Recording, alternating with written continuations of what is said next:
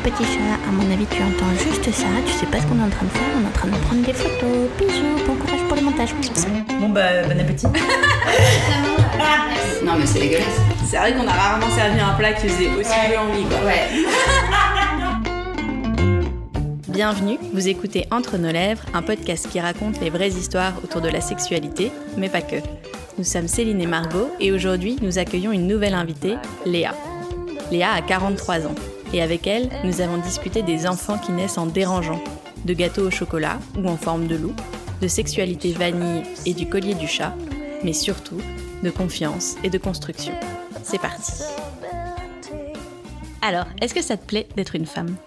Oui, ça me plaît énormément d'être une femme. J'ai réalisé que, en fait, depuis que je suis toute petite, ça me plaisait d'être une fille pour, euh, je crois, une seule raison. Je me disais que c'était hyper triste que les garçons ne puissent pas euh, porter un bébé dans leur ventre. Et euh, au contraire, je crois qu'il y a des choses qui auraient fait que vraiment, j'avais pas envie d'être un mec. J'ai toujours trouvé qu'ils avaient des responsabilités, mais alors je pense que ça, c'est un peu ma génération où c'était encore le père de famille qui avait la charge de la famille et tout ça. Et je me disais qu'ils avaient ça sur leurs épaules pour tout leur choix de vie, que c'est eux qui étaient responsables du bonheur de leurs femmes, de leurs enfants, qui ait de l'argent. Donc voilà, moi, je suis très très contente d'être une femme. C'est quoi pour toi être féminine? Pour moi, être féminine, mais là, je parle pour moi, pas euh, la façon dont je vois la féminité en général. C'est vraiment avoir des cheveux longs, être maquillée, avoir des talons. J'adore en fait jouer avec euh, tous les attributs euh, de la femme. Moi, je me sens féminine quand je suis apprêtée. Est-ce que tu sais si tes parents, ils étaient heureux d'avoir une petite fille? Alors oui, je sais que ma mère était très très heureuse. Elle avait déjà eu deux garçons. Ensuite, elle avait eu une fille. Donc moi, je suis la petite dernière de loin. En plus, a beaucoup d'écart avec mes frères et sœurs. Après, mon père, euh, je pense qu'au-delà du fait que je sois un garçon ou une fille, lui, il voulait pas d'enfant. Donc lui, il a demandé à ma maman d'avorter, ce qu'elle n'a pas fait. Il a totalement nié sa grossesse. Donc pendant toute sa grossesse, il a fait comme si elle n'était pas enceinte. Et puis alors, a priori, bah, j'ai dû sentir tout ça euh, dans son ventre. Donc du coup, euh, je suis née, bah, je pleurais jamais. Et j'ai appris ça, en fait, parce que je me demandais pourquoi j'avais pas tellement confiance en moi, mais surtout pourquoi j'avais toujours l'impression d'être de trop, de gêner. Il fallait toujours que je m'excuse, je suis désolée. Je suis désolée. Alors, je le dis encore beaucoup. Et du coup, en cherchant, j'ai posé à ma mère la question. Je lui ai dit, mais euh, pourquoi j'ai cette sensation? Et elle m'a dit, parce que t'es né en gênant. Après, euh, mon père a fini par m'aimer. Enfin, voilà, et j'ai jamais douté du fait qu'il m'aimait. Mais du coup, je pense que ça a expliqué euh, ma gêne. Tes parents, ils étaient quel genre de parents? Est-ce que c'était très genré chez toi? Ah ouais, alors extrêmement genré. Monsieur rentre du travail, euh, prend son journal, euh, l'apéro euh, pendant que Madame cuisine et s'occupe de la maison, des enfants. Alors ça, c'est un stéréotype, mais chez nous, il était bien en place. En fait, ça faisait deux clans. Mon père n'écoutait que les garçons, n'était intéressé que par les garçons, nous on était mignonnes. Non, c'était vraiment vieille école, quoi. Tu t'es construit en opposition en te disant que plus tard tu voudrais vraiment pas que ta famille ressemble à ça? Ou il y avait une part de toi qui trouvait son compte et qui te disait que tu trouvais que peut-être quand c'était bien rangé, c'était bien pratique? Alors en fait, je pense que je me suis posé la question euh, beaucoup, beaucoup plus tard. Mes parents ont divorcé, euh, j'avais 15 euh, ans. À partir de là, j'ai plus tellement vu mon père. Et puis après, il est décédé, j'étais assez jeune. Et ma mère est tombée en dépression violente. Et du coup, je suis partie très tôt de chez moi, vers 18 ans. Et ensuite, j'ai rencontré mon mari et on a eu des enfants très tôt. Et j'avais pas questionné tout ça. Enfin, rien n'était prévu, tout s'est précipité. Et en fait, je suis retombée dans un couple un peu comme ça. Et après, comme on a divorcé, j'étais assez jeune, j'avais 32 ans. Là, j'ai questionné euh, vraiment les choses en me disant euh, de quoi j'ai réellement envie et bah, clairement pas de ça. Et donc maintenant, je suis avec quelqu'un où il y a zéro différence entre lui et moi. C'était une volonté, mais j'ai quand même eu euh, beaucoup de chance. C'est-à-dire que je suis tombée sur lui et il correspondait. Est-ce que je l'aurais refusé dans ma vie parce qu'il en faisait pas autant que moi? Non, j'aurais peut-être pas été jusque-là, mais c'est vraiment très très bien tombé. Et puis je trouve qu'on donne un super exemple pour nos enfants. Est-ce que tu te souviens de l'âge que tu avais la première fois que tu as découvert l'existence de la sexualité? On ne parlait absolument pas de sexualité chez moi, mais c'était mais plus que tabou quoi. On ne disait même pas le mot fesses quoi. Même avec mes frères et sœurs, hein, c'était vraiment très très tabou. Ça l'est toujours d'ailleurs. Et en fait, je crois avoir un souvenir, mais je me dis c'est pas possible. Mais je crois que c'est en sixième cours de SVT, où j'ai appris comment on faisait les bébés. Et en fait, je crois que j'ai eu un choc à ce cours-là, et j'ai fait genre ouais bah ouais je savais, mais pas du tout quoi. Et est-ce que tu pouvais en parler à d'autres personnes que ta famille? Est-ce que tu en parlais avec des amis Oui, avec les copains, les copines, ouais, ouais. Et est-ce que tu dirais que c'est comme ça que tu as fait ton éducation sexuelle? Oui, je crois que c'est surtout en pratiquant. ouais, en fait. Ça marche aussi. ouais, ça marche pas mal. Après, j'avais 15 ans et je pense que je l'ai fait beaucoup trop tôt, mais je l'ai fait pour le faire, pour être comme mes copines. Et je me suis sentie très, très différente après.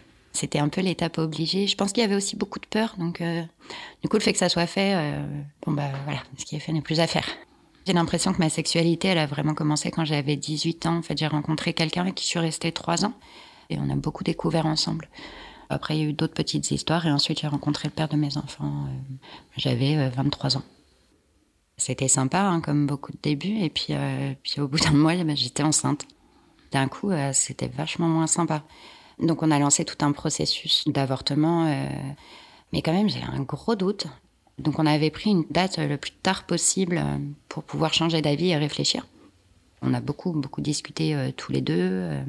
il y a eu beaucoup de discussions avec d'autres aussi. Et puis un jour, moi, je suis arrivée à la conclusion que qu'avec ou sans lui, je le gardais en fait. Et donc là, je lui ai dit, et il me dit, bah ok, go.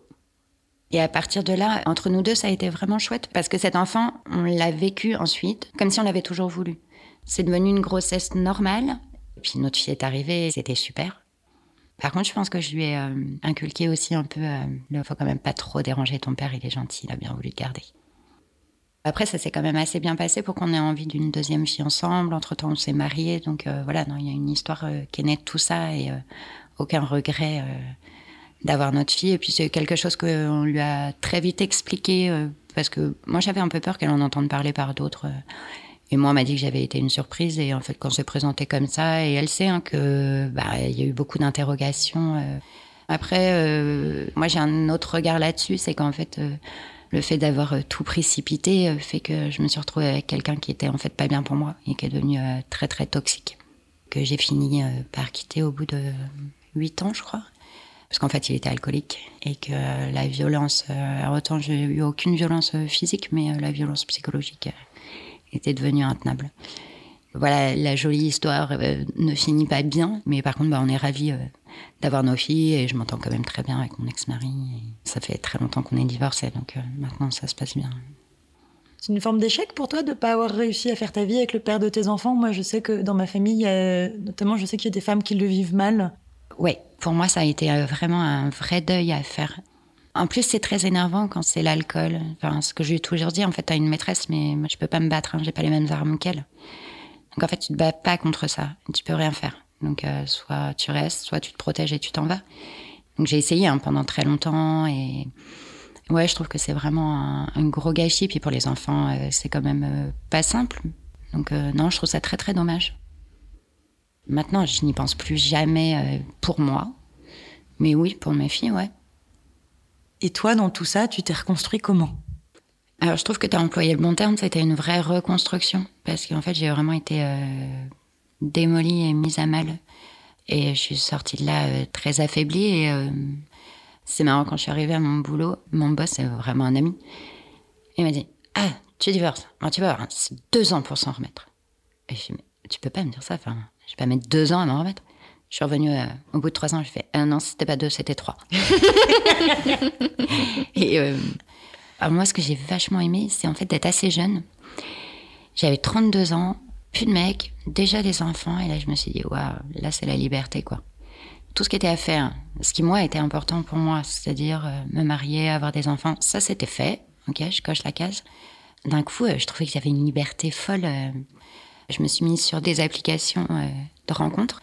Alors moi, j'ai fait que adopter un mec. Et euh, bah, en fait, sur le moment, bah, j'ai adopté plein de mecs. C'était chouette. en plus, moi, j'avais mes copines aussi qui étaient sur des sites, donc on rigolait beaucoup euh, à partager tout ça. Donc c'était sympa. Et du coup, ça fait quoi de coucher avec quelqu'un de nouveau après 10 ans avec le même? Alors ça, je pense que ça m'a pas tellement posé de problème, d'autant plus qu'avec mon ex-mari, à ce niveau-là, ça marchait pas trop. J'étais euh, beaucoup plus demandeuse que lui, et comme sexuellement ça marchait pas, je voilà, ça allait. Ce qui était plus compliqué, c'était de montrer ce corps qui avait changé par les grossesses. Et, du coup, moi, j'ai eu un corps qui a changé bah, assez jeune. Puis j'ai vraiment été très abîmée par ces grossesses. Je me suis jamais beaucoup aimée. J'ai même toujours pas beaucoup, donc euh, c'était compliqué à vivre pour moi. Puis euh, bon, bah après une fois, deux fois, on ne fait pas de réflexion, puis c'est bon, en fait, c'était mon problème et personne en face, euh, je pense que ça l'a dérangé moins que moi, quoi. Et la personne avec qui tu es aujourd'hui, tu l'as justement rencontrée sur ces applications? Oui, à un moment où je cherchais plus, donc c'était assez drôle. Juste avant, j'ai été pendant euh, à peu près six mois euh, avec quelqu'un avec qui j'étais super bien. Et c'était une histoire très simple. On se voyait une semaine sur deux, on avait chacun des enfants. euh. Puis un jour, je suis en terrasse avec euh, deux amis qui, elles, étaient encore sur le site. Donc nous, on s'était enlevés et tout ça. Et puis, euh, il y en a une qui dit Ah là là, euh, le mec à la table là-bas, euh, je suis sûre, euh, il est sur Adopt. Faut que je regarde. Elles sortent leur téléphone, elles commencent à regarder. Et puis, celle qui était à côté de moi, je regarde. Et là, je vois mon mec sur le site. Et là, je fais, euh, attends. Et, et je vois qu'il est en ligne. Et là, je pète un câble et je rentre chez moi. Donc, je me dis, non, il faut que je vérifie, c'est pas possible. Donc, je me reconnecte et si, si, il est bien en ligne et tout. Donc là, je l'appelle. Et en fait, il me dit, euh, mais non, euh, mais c'est comme ça. Je me dis, mais comment ça, c'est comme ça Enfin, on s'est enlevé il y a six mois du site et euh, là, je te découvre en ligne. Je n'ai jamais eu d'explication. Ça s'est arrêté comme ça. Donc, euh, voilà, bon, maintenant, il y en a qui ghostent. Bah, c'était un peu ça, en fait. Mais, euh, Donc là, je me dis, OK, bah, maintenant, j'ai remis mon compte. Bah, c'est parti j'ai parlé avec des gens et mais en fait j'avais aucune envie j'étais que énervée et puis il y en a quand même un je trouvais mignon il avait l'air gentil et là on se met à beaucoup parler puis il m'écrivait des grands pavés vachement sympa puis son profil était très rigolo beaucoup d'humour et tout ça alors moi pas du tout dans l'idée euh, d'avoir quelqu'un maintenant Euh, je me dis euh, bon on se rencontre vite et puis on sera certainement potes et voilà je pars rencontrer donc Tom complètement à l'arrache. On s'était donné rendez-vous un samedi à 16h. genre, c'est bon, moi j'avais un dîner le soir. comme ça, si c'est pas bien, on, on peut vite partir, quoi. Et puis en fait, je suis arrivée en avance. Et j'étais sur mon téléphone à un moment, je lève la tête et là, je le vois. Et là, je me dis, ah ben c'est lui. Ah ben merde, mais j'aurais dû m'habiller autrement, j'aurais dû me faire belle, le vieux réflexe de, Nana. Et donc il s'assoit à ma table et là on s'est parlé mais comme si euh, on se connaissait depuis toujours. C'était juste incroyable. Et puis dans sa description, euh, j'avais vu euh, donc qu'il avait deux fils, mais c'était pas très clair. Il disait papa à temps plein, je sais pas quoi. Bon, comme si on n'était pas des parents à temps plein. Et, euh, et puis je me dis pourquoi il dit ça et tout ça? Et puis à un moment je lui avais dit euh, bah moi euh, quand on s'est séparés c'était compliqué pour récupérer des meubles et tout ça. Et lui il m'a dit bah moi elle est trop sympa, elle m'a tout laissé quoi. Du coup dans la tête je me dis c'est quand même marrant une nana qui laisse tout. Bon ok. Et en allant au rendez-vous je me suis dit non mais qu'une seule possibilité qui fait qu'elle ait tout laissé elle est en prison quoi. Je sais pas pourquoi c'est la seule chose je voyais pas d'autre solution. Et donc, euh, à un moment, il me parle de ses enfants et tout, et je lui dis, bon, écoute, il faut que je te pose une question, quoi. Ta femme, elle est en prison Il me Mais non, pas du tout. Je, bah, sais pas, t'as dit qu'elle t'avait tout laissé, vraiment, ça me perturbe. Et là, il me dit, bah non, en fait, elle est décédée. Bah, du coup, euh, ça a changé tout. Là, il me dit, bah en fait, je voulais pas t'en parler, parce que bon, le veuf, euh, avec ses deux enfants, ça fait pas forcément rêver. Qu'est-ce qui pouvait te faire peur dans l'idée d'être avec un homme qui était veuf? Bah, déjà avoir des enfants à temps plein à nouveau. Moi, ça faisait, euh, je crois, sept ans que j'étais séparée et que j'avais euh, une semaine sur deux une vie euh, quand même avec beaucoup de liberté. Et puis j'avais des filles qui avaient, la plus petite, elle avait 11 ou 12 ans. Je voyais un peu le bout du tunnel. et là, je repartais avec des enfants plus petits, tout le temps. Puis saisir aussi que c'est pas être la même belle-mère, en fait, quand il y a une mère à côté que quand il y en a pas. Il y a du lourd pour les enfants, il y a du lourd euh, pour la personne que t'aimes. Quand t'as déjà ton lot, euh, voilà. Après, ça m'a pas fait peur et la preuve, je suis pas partie en courant, mais euh, je comprends que lui trouvait que c'était pas très vendeur au départ et qu'il ait en- plus besoin d'être un peu en confiance avant d'en parler. Et là, j'apprends qu'en fait, elle s'est suicidée deux ans avant. Le petit, il avait trois ans. Tu vois, il se souvient pas de sa maman. Après, moi, j'ai eu pendant plusieurs années, j'ai vécu avec un fantôme à la maison. C'est-à-dire qu'à des moments, je m'occupais de ses fils en me disant, en fait, c'est pas moi qui devrais être là, ça devrait être elle. Et des fois, j'avais presque envie de dire, ouais, tu ferais quoi à ma place? Parce que moi, je sais pas quoi faire. Hein. T'es mignonne, mais tu m'as laissé ça. Donc ouais, il y a un espèce de fantôme, mais c'est pas comme une ex. Une histoire un peu rigolote. euh, chaque anniversaire de tous mes enfants, je fais toujours le même gâteau au chocolat, le seul gâteau que je sais faire. C'était devenu un peu une blague à la maison. Et puis les garçons sont arrivés dans notre vie et donc je fais le même gâteau. Et à chaque fois, ils étaient Ah, mais maman, elle nous faisait des gâteaux, mais extraordinaires, en forme de bateau, en forme de trucs, mais incroyables et tout. euh. Et moi, à chaque fois, j'étais avec mon pauvre gâteau, je mettais trois bonbons dessus. Un jour, je me dis euh, bah, C'était pour les 9 ans. euh, du dernier, je me dis non, c'est pas possible, je vais pas me reprendre la même réflexion. Et donc là, je fais un gâteau en forme de loup euh, avec euh, sa langue qui pend son machin. Donc je pars dans un truc qui pour moi était assez extraordinaire. Et donc je sers le gâteau et là tout le monde me regarde genre mais qu'est-ce qui te prend? Et, je suis bah je sais pas euh, votre maman elle faisait toujours des super gâteaux là je me suis dit qu'il fallait que je fasse un super gâteau et je m'étais mis vraiment beaucoup de pression pendant des jours à chercher sur Pinterest la bonne recette et tout. Et à la fin, euh, Tom, il me dit, euh, en aparté, il m'a dit, super, ton gâteau, vraiment merci, je suis hyper touchée que tu aies fait ça. Je suis non, mais c'est normal, elle faisait toujours des gâteaux extraordinaires. non, mais en fait, elle, les commandait sur un site. Hein. Et là, non mais sérieux eh ben, ils ont à nouveau mon gâteau au chocolat. Donc voilà, ça montre aussi qu'on se fait une image euh, que l'autre était forcément parfaite. Et puis, euh, bah, en fait, euh, c'est moi qui suis là. Évidemment, je fais pas les choses aussi bien qu'elle et peut-être pas comme une vraie maman le ferait. Mais bon, voilà, je considère tellement que c'est mes enfants que. En tout cas, je suis toujours là pour eux et je fais tout comme une maman normale. Est-ce que c'est quelqu'un dont vous parlez de façon euh, décomplexée et bienveillante? Est-ce qu'on raconte des souvenirs d'elle pour euh, la faire vivre aux yeux de ses enfants? Ou c'est encore un peu, comme tu disais tout à l'heure, un peu un fantôme euh, Est-ce que... Je me demande justement dans une famille comme la vôtre, comment est-ce que sa place à elle, elle existe aujourd'hui? Alors sa place, elle est compliquée parce que en fait, moi et Tom, on arrive à en parler très facilement. Tom est très à l'aise sur le sujet et les enfants peuvent poser n'importe quelle question, il n'y a aucun problème. Mais en fait, on a du mal, nous, à provoquer la discussion. C'est compliqué d'aller leur dire Ah, bah, ta maman, elle aurait fait ça, ou elle a fait ça, ou elle avait fait tel voyage, c'était super. Tu te dis Bah, en fait, s'ils n'étaient pas en train d'y penser, c'est compliqué d'amener le sujet. Donc, euh, ils savent qu'ils peuvent euh, nous en parler tout le temps. Mais nous, on n'amène pas forcément le sujet. Donc, euh, dans leur chambre, il y a plein de photos d'elle, et il n'y en a pas de moi. Après, on a une grande malle avec plein de photos et plein de souvenirs d'elle des mots qu'elle a écrits, des choses, je sais pas, il y a peut-être un parfum, un foulard, enfin voilà, plein de choses, et qui est totalement à leur disposition et tout ça. Mais voilà, une fois j'ai retrouvé le plus petit qui était en train de regarder dedans, et puis quand j'arrive, il pleurait. Je dis bah qu'est-ce qui se passe? Il me dit bah regarde, maman, elle m'avait écrit ce mot, et c'est vrai que ce mot je l'avais déjà vu, et c'est un post-it en forme de cœur sur lequel il y a marqué maman revient, à bientôt. Et là le petit il est effondré. Et je lui dis, ta maman, elle n'a pas écrit ce mot quand elle est partie. C'était une autre fois. Et quand elle te l'a écrit, elle est revenue ce soir-là. Ça n'a rien à voir. Là, c'était bien parce que ça venait de lui, puis du coup, on a pu en parler. Mais c'est vrai que c'est compliqué de lancer le sujet parce que tu sais pas ce que ça va aller taper en eux, en fait. Même le tout petit, il sait qu'elle s'est suicidée? Ouais. Alors après, euh, ça fait partie des choses que Tom a dû leur répéter plusieurs fois parce que je pense qu'il y a une partie d'impossible, d'incompréhensible, d'inentendable. Et ça, ça a été compliqué pour lui, euh, le redire plusieurs fois, ce qui s'était passé, comment ça s'était passé. Mais ça lui a été euh, vivement euh, conseillé de pas mentir là-dessus. Quand vous avez créé cette famille, du coup, vous avez rassemblé les deux vôtres. Comment ça s'est passé entre tous les enfants? C'est très compliqué, une famille recomposée, avec des enfants qui ont vécu des choses assez lourdes des deux côtés. Ils sont très différents les uns des autres, mais ça se passe euh, vraiment bien. On a habité euh, en fait assez rapidement ensemble au bout d'un an. Après, pour ma fille, c'était pas très simple de se dire qu'il y avait des enfants qui vivaient tout le temps avec leur maman, alors qu'elle, elle pouvait être là qu'une semaine sur deux. Ça, ça a été euh, compliqué. Puis maintenant, ça va, elles ont grandi. On s'en sort bien. Et puis même pour toi, de passer de deux enfants à quatre. Oui, alors ça, clairement, c'est beaucoup trop.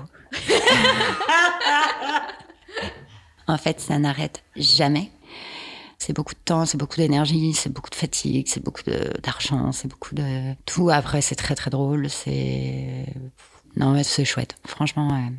Et du coup, quand tu es les parents de quatre enfants, mais aussi un tout jeune couple, comment vous arrivez à, à trouver vos moments à vous? Comment vous avez réussi à construire votre couple en étant en même temps euh, une famille directement? On a très vite compris que quand même notre couple, il allait être mis à rude épreuve. On a vraiment décidé de créer une bulle qui devait être indestructible. Où on se retrouve sous les deux, où on a un autre monde, où à ce moment-là, les enfants n'existent pas. Et voilà. On a eu la chance, je pense, d'avoir une euh, sexualité qui nous a amené une bulle un peu particulière. Euh. Très rapidement, euh, Tom m'a dit qu'il avait des envies un peu peut-être différentes des autres. et donc, il m'a rapidement expliqué, bah, en fait, je crois dès le premier jour, ou le deuxième, que, en fait, il était un peu dans le BDSM. Alors moi, c'était un monde que je connaissais pas du tout. Alors il m'a fait lire beaucoup de livres, on en a beaucoup, beaucoup, beaucoup parlé, parce qu'en fait, c'est très codé, c'est très particulier, donc euh, j'avais quand même beaucoup de choses à apprendre. Ça t'a tout de suite intéressé? Ah ouais, non, ça m'a tout de suite intéressée. En fait, j'ai beaucoup aimé l'univers euh, esthétique, euh, le fait qu'il y ait euh, plein d'accessoires, des ambiances. voilà, donc je trouvais ça très attirant. Donc en fait, on a commencé très très vite à s'organiser des soirées l'un pour l'autre, de façon un peu surprise, où on créait des ambiances. Donc on s'est amené dans des hôtels particuliers, tout de suite il y avait des tenues. Et donc au début, bah, on a vraiment cherché nos marques. Donc on s'est dit rapidement que fallait pas se dire euh, jamais. Donc en fait, on a essayé plein plein de choses ensemble. On a testé euh, un club libertin, un club BDSM. Alors bon, là, on s'est vite aperçu que c'était pas euh, tellement notre truc en fait. Et pourquoi? Alors moi, en fait, je suis ni voyeuse ni exhibitionniste. Ce qu'on a appris, c'est qu'on a surtout pris le côté de DS, c'est-à-dire que nous, la douleur, c'est pas trop notre truc on est un peu dans la contrainte, mais nous, c'est vraiment la partie euh, domination-soumission qui nous a plu. On a fait le choix d'être ce qu'on appelle switch. Par exemple, euh, une semaine, euh, c'était lui qui était dominant et, moi soumise. Et puis la semaine d'après, on changeait. Puis après, on s'est dit non, mais c'est trop long. Donc on a essayé de changer plus fréquemment. Puis après, on s'est dit mais c'est trop court. Donc là, on est parti sur des moments beaucoup plus longs. Et alors là, c'était très fatigant. Parce qu'en fait, ça demande beaucoup d'énergie. On s'est dit, on va essayer euh, de faire ça 24 heures sur 24, 7 jours sur 7. Et ben, au milieu de quatre enfants, bon courage. Donc là, on a beaucoup rigolé. Euh, c'est sûr, on avait bien notre bulle au milieu de tout le monde, mais là, on s'est vraiment retrouvé dans des situations euh, assez gênantes. par exemple, voilà, nous, pendant des périodes on se vous voit. Et en fait, quand on se vous voit devant les enfants, il y a des petites interrogations quand même. Bon, ça, on arrive encore à le faire passer. Mais quand il y a des ordres qui sont donnés, qui sont quand même plus contraignants ou plus visibles, tels que c'est toi qui vas me servir à table, je vais jamais me servir. Et tu mets en place des choses comme ça, mais qui sont vraiment dans le quotidien. Là, les enfants, ils commencent à tilter. Et après, bah, là, il y a carrément des trucs euh, qui vont beaucoup plus loin. Je me souviens d'une fois où, où, je vais dire bonne nuit à ma fille et je suis en nuisette. Bon, jusque-là, tout va bien. Je l'embrasse, je me recule, elle me regarde et me dit Pourquoi tu as le collier du chat autour du cou? Je mets la main à mon cou. Et là, j'explose de rire. Et je lui dis, ah, mais c'est parce que euh, on rigole. Et je repars, je ferme la porte et j'explose encore plus de rire parce qu'en fait, il faut quand même savoir que notre chat n'a jamais eu de collier, quoi. c'est passé. Ok, super. Voilà. Il y a pas très longtemps, il y a ma fille qui sonne à la porte. Elle avait oublié ses clés. Elle devait pas du tout être là. Mais évidemment, elle avait oublié quelque chose. Donc, elle passe à la maison et je lui ouvre la porte. Et elle m'a dit, mais j'adore ta jupe. Et moi, j'ai été complètement coincée dans ma jupe en latex et en talon de 12. Je n'arrivais pas à marcher. Et elle, elle me dit, ah, t'es trop belle, maman. Je fais, ouais, super. Il faut que tu partes. En fait, moi, j'ai aucune envie que les enfants connaissent notre sexualité, et comme j'ai pas envie de connaître la leur. Euh, donc, autant le sujet est très ouvert, la sexualité, en parler à la maison, il n'y a aucun problème mais ils n'ont pas à savoir du tout euh, ce qu'on fait et, et, nous à savoir ce qu'ils font. Donc euh, on essaye d'être très discret. Comme j'ai dit, de temps en temps, il y a des ratés, mais on est très discret. Ouais. Mais quand vous dites 24-24, 7 jours sur 7, en alternant, je sais pas, je reprends l'exemple de quand vous faisiez une semaine, euh, une semaine chacun, dominant-dominé en alternance, il n'y a jamais de moment où vous n'êtes pas dans, entre guillemets, ces rôles? Oui, c'est ça en fait, l'idée. En fait, la mise en place de la domination-soumission dans le quotidien, par exemple devant les enfants ou même euh, la famille, des amis, en fait, ça se fait assez facilement parce que ces règles, elles ont été données avant, en général. Il y a même des gens qui font des contrats et qui imposent des choses dans le contrat. Nous, on l'a fait qu'une fois mais imaginons, moi j'en ai jamais fait euh, à Tom en tant que dominatrice, mais par contre il a des règles qu'il doit suivre. Donc par exemple, la question ne se pose pas tous les matins, c'est lui qui me fait mon café, il doit me presser un jus d'orange, c'est lui qui va me laver quand je vais prendre ma douche et ensuite euh, il va me sortir euh, ma serviette de bain et ensuite il va me mettre de la crème. Voilà, c'est des choses qui sont données en amont. Donc on n'a pas beaucoup besoin de se dire les choses. Et les ordres qui sont nouveaux, on va évidemment pas se les donner forcément devant les enfants. C'est un des principes du BDSM de pas sortir de ce rôle Il y a plein de gens qui le pratiquent, euh, alors ils vont dire euh, sur des séances, donc ça va être un soir euh, bien défini. Il y en a qui le pratiquent pas dans leur couple du quotidien, mais qui ont quelqu'un à côté. Quand on commence à connaître les gens, on se rend compte qu'il y a autant de façons de le faire que de personnes. Chacun fait comme il veut, comme il peut. Moi, je trouve que c'est très très dur à tenir dans le 24-24 et dans le quotidien. Parce que, alors, pour vous donner un exemple, les dominas, elles ont toujours euh, une espèce d'aura autour d'elles. Euh. Alors moi, quand même, je suis très très nulle à ce niveau-là. C'est-à-dire, je peux accueillir Tom, par exemple, en tenue de latex, très sexy, avec ma cravache, et puis euh, je vais aller m'asseoir sur le canapé. Donc lui, il va pas s'asseoir tant que je l'autoriserai pas. Et puis je vais lui dire, euh, en fait, j'ai envie d'un verre de vin. Et là, je vais lui dire, hum, je tu voudrais pas aller me chercher un petit verre de vin Enfin, si ça te dérange pas, parce que sinon je peux y aller, en fait. et là, au moment où je finis la phrase, je mais c'est pas possible, quoi. Mais la domina, nulle, nulle. Alors lui, il est mort de. Donner des ordres qui sont pas d'ordre sexuel, en fait, je trouve ça compliqué. Et t'as pas de mal à donner un ordre au lit? Ah non. Mais par contre, passe-moi le sel, c'est plus dur. Ouais, exactement. Mais c'est. Moi, je pense qu'il y a un moment où mon quotidien reprend le dessus et euh, j'oublie. Tom, il est meilleur que ça. Il a plus d'énergie à donner. Il se dit tout le temps, non, mais c'est vachement important, il faut qu'on le tienne et tout ça. Il est beaucoup, beaucoup plus cérébral que moi il a beaucoup plus besoin que ça monte tout au long de la journée. Alors que moi, je dis tout le temps, oui, enfin, c'est un jeu, c'est notre jeu. Et en fait, lui, c'est moins un jeu. Moi, je suis beaucoup plus dans l'instantané, dans le ressenti, dans les émotions. Moi, c'est bon, on peut décider, euh, bon, ok, à 20h, euh, il se passe un truc, bah super, à 20h, moi, je suis taquet. Alors que lui, non, il va, falloir que ça monte euh, plus dans le temps. Donc, j'ai fini par me dire, mais en fait, bah, juste, c'est pas ton truc. Et en même temps, quand j'y réfléchis, je me dis, bah ouais, mais par contre, je me vois pas du tout euh, revenir dans une sexualité euh, dite euh, vanille. En fait, je pense que c'est quelque chose que j'ai toujours eu en moi, mais sur lequel j'avais mis aucun mot. Mais je trouvais que c'était souvent pas assez. Mais en fait, je comprenais pas ce qui était pas assez. Et voilà, en fait, moi, j'aime bien quand il y a de la contrainte, j'aime bien quand il y a des obligations. Et c'est vraiment là-dessus que j'essaye de travailler. Et moi j'adore parce qu'en fait on, grandit euh, tous les deux euh, là-dedans. Et c'est marrant parce que tout le monde dit en ce moment, oui alors moi je déconstruis, je déconstruis ma sexualité, je déconstruis le genre, je déconstruis... Ah, et moi j'ai l'impression d'être que dans la construction. Et c'est marrant parce que je le comprends très bien hein, le terme de se déconstruire et, on a quand même, on pourrait dire, déconstruit beaucoup de choses euh, avec Tom. Hein. Par exemple chez nous il n'y a plus d'histoire de qui est pénétré ou qui est pénétrant. En fait, les deux sont les deux. Donc, euh, on a quand même euh, sérieusement avancé sur plein de choses. Mais moi, j'ai l'impression d'être en construction, quoi, d'apprendre tout le temps. Je crois que je me mets un espèce de stress parce que j'ai très envie de lui offrir tout ce qu'il veut. Par exemple, moi, j'avais jamais eu de sextoy, euh, j'avais mais jamais rien eu du tout, quoi.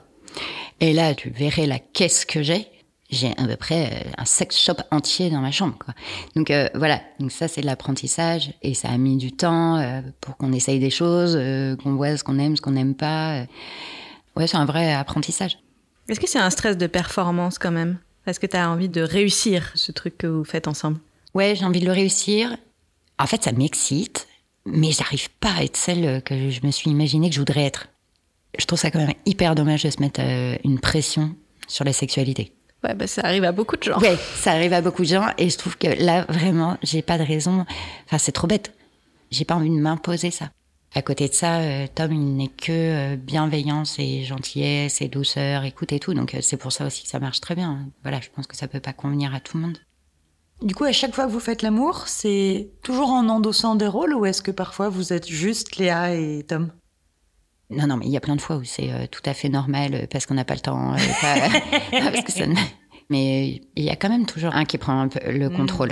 On se rend vraiment disponible à l'autre, mais autant dans des actes de tous les jours que corporellement. C'est-à-dire que on n'a pas de safe word, nous parce qu'on est assez dans la confiance, on se connaît assez, et puis euh, en fait, euh, on comprendra tout de suite le non qui dit oh si t'insistes un peu, avec le non, en fait là stop. Tu Donc euh, l'idée c'est quand même de se rendre disponible au plaisir de l'autre en fait.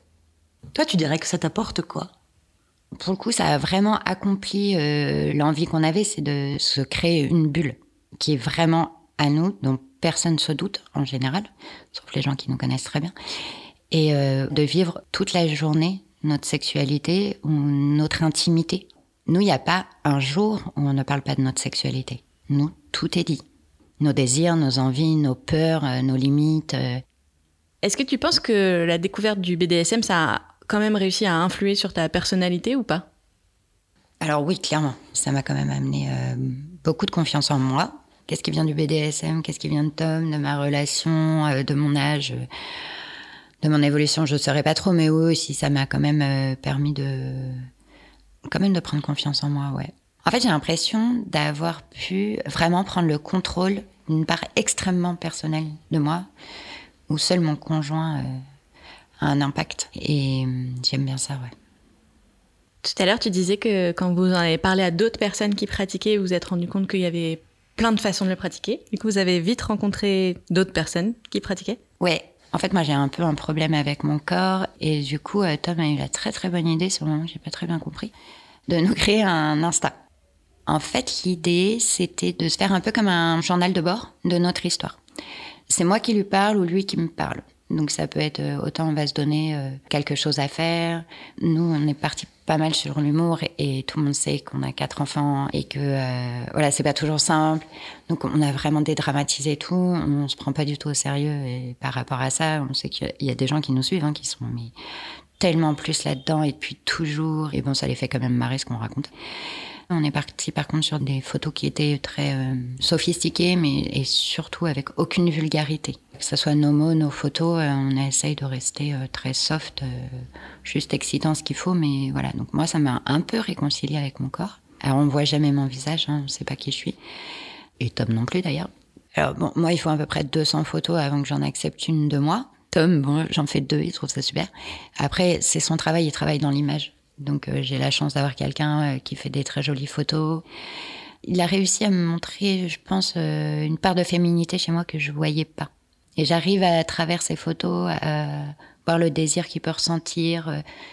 Et en fait, ça nous a permis de rencontrer plein de monde qui vivaient la même chose et certains sont devenus des très bons amis. Ce qui est pas mal parce que moi au début, c'est resté très très secret moi dans ma vie par rapport à mes amis une espèce de honte. Alors d'abord, je considérais que c'était euh, notre vie privée et que ça regardait personne, et puis euh, peur d'un jugement. Euh.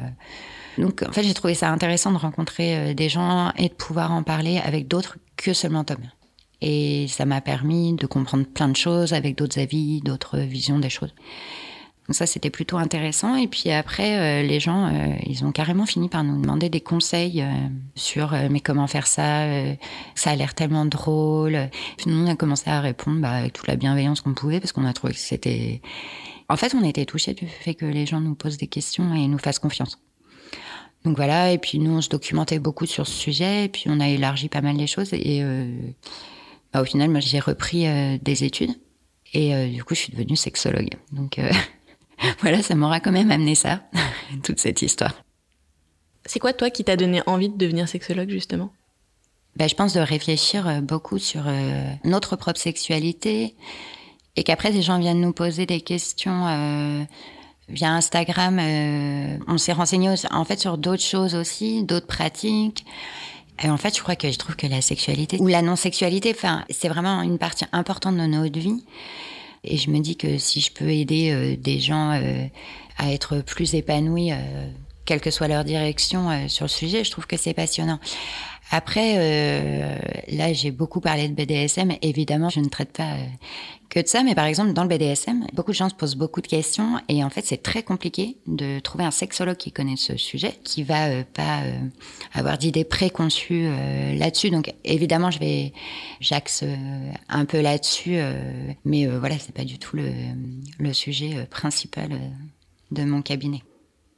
Toi, c'est quoi les questions que tu t'es posées justement ou les questions auxquelles tu as pu répondre euh, sur les réseaux sociaux, sur le BDSM Toute relation, et encore plus celle de couple, elle est basée sur la communication. Mais comme là, comme les gens euh, rentrent dans des pratiques qui sont un peu moins euh, communes, je pense qu'elles demandent d'autant plus de communication dans le couple, de confiance. Et donc les questions qu'on a eues, c'était euh, ah vous avez beaucoup de chance d'être aussi proches l'un de l'autre, euh, de ça a l'air très simple chez vous. Alors bon là on commence à répondre bah non en fait c'est pas euh, non plus que évident. Euh, et puis après, euh, ça pouvait être des questions. Euh, ah, mais est-ce que vous auriez des idées pour mettre un peu plus de piment Ou alors, moi, j'aimerais beaucoup faire telle pratique, mais mon ou ma partenaire n'en a pas envie. comment je pourrais l'y amener Ou même, il a cette curiosité, mais il n'ose pas ou elle n'ose pas. Donc voilà, c'était des questionnements de cet ordre-là. Est-ce que c'est facile pour toi de te montrer nu ou pas? Alors devant Tom, j'ai pas de problème, mais non, non, moi je suis très très pudique euh, depuis toujours. Donc oui, oui, c'est très compliqué euh, pour moi de me montrer nue. Euh. Alors autant quand je suis dans un rapport sexuel, je n'y pense pas du tout. Mais par contre, me montrer, ouais, nu ou dénudé, ouais, c'est compliqué, ouais. Et du coup, c'est quand le moment où tu te sens le plus à l'aise dans ton corps? Le moment où je me sens le plus à l'aise dans mon corps, je pense, c'est sous le regard de Tom. En fait, il a vraiment un regard euh, très doux euh, sur moi et très amoureux. Donc voilà, ce qui n'a pas du tout été le cas de tous les hommes que j'ai rencontrés dans ma vie. C'est vraiment lui qui me, qui me fait me sentir bien. Est-ce que vieillir, c'est un truc qui te fait peur ou pas du tout? Alors ça me faisait pas peur du tout, sauf depuis que je vieillis, bizarrement. En fait, passer la quarantaine, c'est beaucoup moins drôle quand ça devient réel. Donc la perte de vue, la perte d'audition, les douleurs. En même temps, je suis hyper impatiente d'être une vieille grand-mère, à m'occuper de mes petits euh, ou arrière-petits-enfants. Alors je me projette très bien dans ma vie plus tard, toujours avec Tom. Hein. On s'est dit que je mettrais des bas de contention pour... Euh, l'excitait encore un peu. Mais oui, oui, ça me fait peur, mais juste parce que euh, perte de, possibilités physiques, en fait. Euh, voilà, après, euh, oui, tout ce qui est ride et tout ça, ouais, j'adore pas, hein, comme tout le monde. On verra ce que j'en fais, mais non, je, je trouve pas ça super excitant de vieillir. Des cinq sens, pour toi, c'est lequel qui est le plus lié à la sexualité? Très, très clairement le toucher. Alors moi j'adore hein, qu'on me prive de mes sens pendant l'acte, mais quand même dès qu'il m'attache les mains c'est plus compliqué pour moi. Mais après je sens quand même sa peau donc ça va. Mais ouais, j'aime beaucoup euh, le rapport à la peau. Est-ce que parfois aussi le but c'est pas justement de priver de certains sens pour euh, aiguiser euh, un autre? Ah bah si si, c'est hyper important. Alors nous on finit par s'en priver beaucoup. Hein. C'est-à-dire au même moment, t'as plus tes mains, t'as plus tes yeux, t'as plus ta bouche. Parfois on enlève l'ouïe aussi.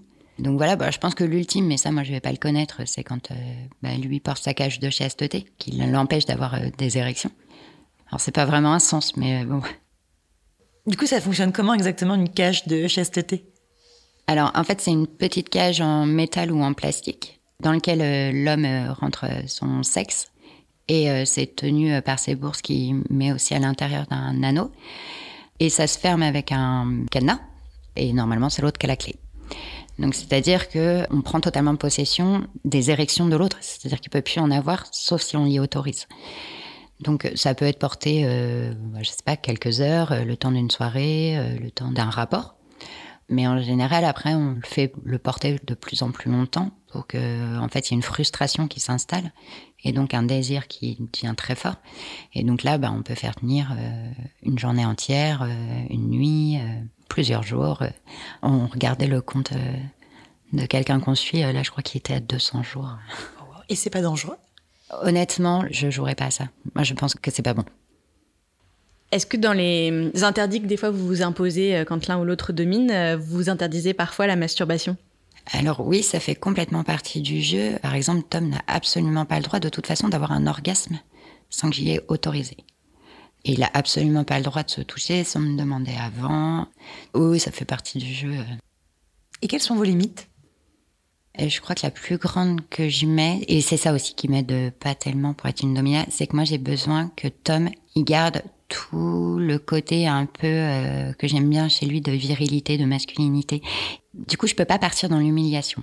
Et en fait, quand dans la domination, t'enlèves la douleur, l'humiliation, alors je dis pas qu'il reste rien, mais c'est quand même un peu les armes que t'as, et c'est ça moi qui me bloque un peu, je pense.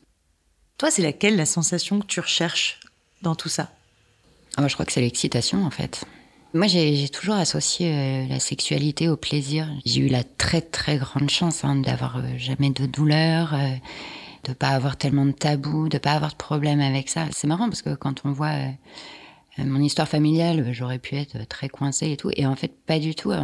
J'ai toujours eu l'impression d'avoir une sexualité telle que celle qu'on décrit un peu pour les hommes. C'est-à-dire, moi, j'ai pas besoin de sentiments, euh, j'ai pas besoin de préliminaires, euh, enfin, ce qu'on appelle les préliminaires, euh, pendant deux heures avant. j'ai pas besoin de câlins pendant je sais pas combien de temps après. ça peut durer cinq minutes ou quatre heures, parce qu'en plus, je suis multi-orgasmique, donc c'est plutôt pas mal. Voilà, donc en fait, il y a que de la recherche de plaisir. Et de plaisir différent, tant qu'à faire. Est-ce que c'est important pour toi, la monogamie? Pour moi, oui. C'est-à-dire que moi, je veux bien qu'il y ait un autre homme ou une autre femme, ou peut-être plus un jour, mais ensemble. Pour l'instant, j'accepterai pas que Tom euh, ait une histoire avec euh, une autre personne sans que je sois là. C'est une discussion qui reste toujours ouverte chez nous. En fait, comme il est OK pour qu'il y ait un autre homme ou une autre femme, et que moi je suis OK pour qu'il y ait un autre homme ou une autre femme, je vois pas trop l'intérêt d'aller vivre ça euh, Après, il y a encore autre chose. Après, ça peut être du codolisme, mais là, c'est encore autre chose. C'est par exemple, Tom pourrait accepter que je sois avec un autre homme, le savoir, peut-être nous voir ou ne pas nous voir. Et en fait, lui, ça l'exciterait de savoir que ça a lieu. Et ce serait quelque chose au service de votre couple? Ouais, ça resterait de toute façon pour notre couple. C'est la question de la fin maintenant. Pourquoi est-ce que tu es venu nous parler de tout ça et qu'est-ce qui était important pour toi? En fait, la raison pour laquelle je suis venue parler, elle a changé entre le moment où j'ai euh, envoyé mon premier mail pour participer et euh, maintenant. Il s'est passé deux ans, donc euh, il y a pas mal de choses qui ont changé. Au départ, c'était plus pour parler du BDSM, mais de façon un peu simple et montrer que ça pouvait être monsieur et madame tout le monde avec une vie quotidienne chargée qui a un côté ludique et puis après qui a peut-être un côté qui peut être un peu plus psychologique mais voilà, dire que euh, on ne vit pas euh, dans un donjon euh, habillé en cuir avec des menottes. Le fait d'être devenue sexologue me donne envie de rajouter que je me rends compte à quel point, en fin de compte, quelle que soit la sexualité qu'on choisit ou même si on choisit de ne pas en avoir, en tout cas au sein d'un couple, ce qui est le plus important, c'est la communication. Et moi, je le dis tout le temps dans mes consultations. Et nous, on a réussi à mettre tout ça en place, toute notre sexualité, parce qu'il y avait une super communication. Et effectivement, si dès le premier jour, Tom m'avait pas dit, euh, bah, en fait, moi, ce qui m'excite, c'est BDSM, et qu'il avait eu honte et qu'il me l'avait caché, ben, on aurait peut-être une sexualité tout autre, et lui, beaucoup de frustration.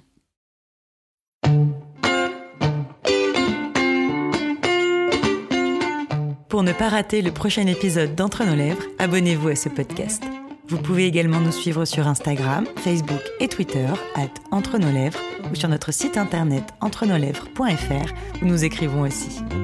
Et n'oubliez pas de vous inscrire à notre super newsletter. Tous les mois, à l'annonce du nouvel épisode, on partage avec vous 5 chouettes recommandations. Des livres, des films, des articles, tout ce qui nous a plu ou touché ces derniers temps. Promis, c'est cool. Ah oui, et puis le montage et le mixage de cet épisode ont été faits par Noémie Sudre et la musique du générique par Martin de Bauer. Allez, à bientôt